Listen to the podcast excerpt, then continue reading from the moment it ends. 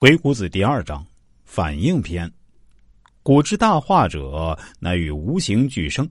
凡以观往，复以验来；凡以知古，复以知今；凡以知彼，复以知此。动静虚实之理，不合于今。凡古而求之，是有反而复得者。圣人之意也，不可不察。人言者动也，己默者静也。因其言听其辞，言有不合者，反而求之，其应必出；言有象，事有比，其有象比以观其辞。象者象其事，比者比其辞也。以无形求有声，其调与何事得人识也？其由张刚而取受也？多张其会而思之，道合其事，彼自出之。此调人之刚也，常持其刚屈之。即反往，彼复来，言有象比，因而定机。众之习之，反之复之，万事不失其辞。圣人所于志，世皆不已。故善反者，乃变鬼神以得其情。其便当也，而目之神也。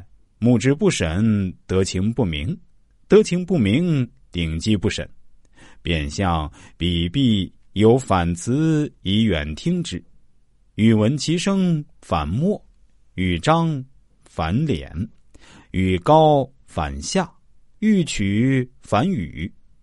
欲开情者，向而比之，以目其词，同声相呼，使理同归。或因此，或因彼。或以事上，或以目下，此听真伪之同意，得其情诈也。动作言默，于此出入，喜怒由此以见其事，皆以先定为之法则，以反求复，观其所托，故用此者。即于平静以听其辞，观其事，论万物，别雄雌。虽非其事，见微之类。若探人而居其内，量其能，摄其意，福应不失，如蛇之所指，如意之隐士。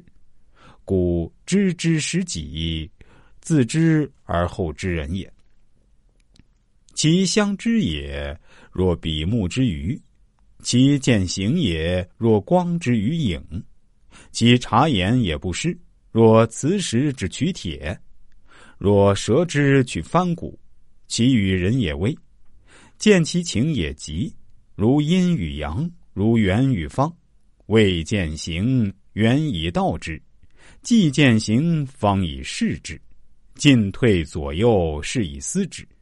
既不先定，目人不正，事用不巧，是谓忘情失道。即审先定以目人。侧而无形容，莫见其门，是为天神。说到这里的时候，要跟大家道个歉啊！我开始以为是每间隔一篇，分别讲述《鬼谷子》原文以及《鬼谷子》阴阳五行学说的知识。现在因为节目篇幅有限，可能会有所调整，可能会每间隔两三期出现一次阴阳五行方面的知识，但也绝对不影响大家正常收听。希望大家也理解一下。关于《鬼谷子》第二篇的内容，我也来跟大家翻译一下。在古代，能以大道来化育万物的圣人，其所作所为都能与自然的发展相吻合。反顾以追溯既往，再回首以查验未来；反顾以考察历史，再回首以了解当今；反顾以洞察对方，再回首以认识自我。动静虚实的原则，如果在未来和今天都得不到应用，那就要到过去的历史中去考察前人的经验。有些事情是要反复探索才能把握的，这是圣人的见解，不可不认真研究。人家说话是活动，自己缄默是静止，要根据别人的言谈来推断他的词意。如果其言辞有矛盾之处，就反复诘难。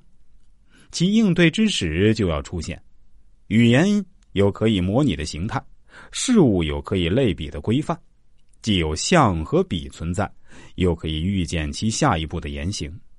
所谓象，就是模仿事物；所谓比，就是类比言辞。然后以无形的规律来探求有声的言辞，引诱对方说出的言辞。如果与事实相一致，就可以自探到对方的实情。这就像张开网捕野兽一样，要多设一些网，将集在一起等待野兽落网。如果把捕野兽这个办法也能应用到人事上，那么对方也会自己出来的。这是钓人的网。但是如果经常拿着网去追逐对方，其言辞就不再有平常的规范。这时就要变换方法，用法相来使对手感动，进而考察对方的思想，使其暴露出实情，进而控制对手，自己反过去，使对手返回来。所说的话可以比较类推了，心里就有了底数，向对手一再袭击，反反复复。所有的事情都可以通过说话反映出来。圣人可以诱惑愚者和智者，这些不必再怀疑。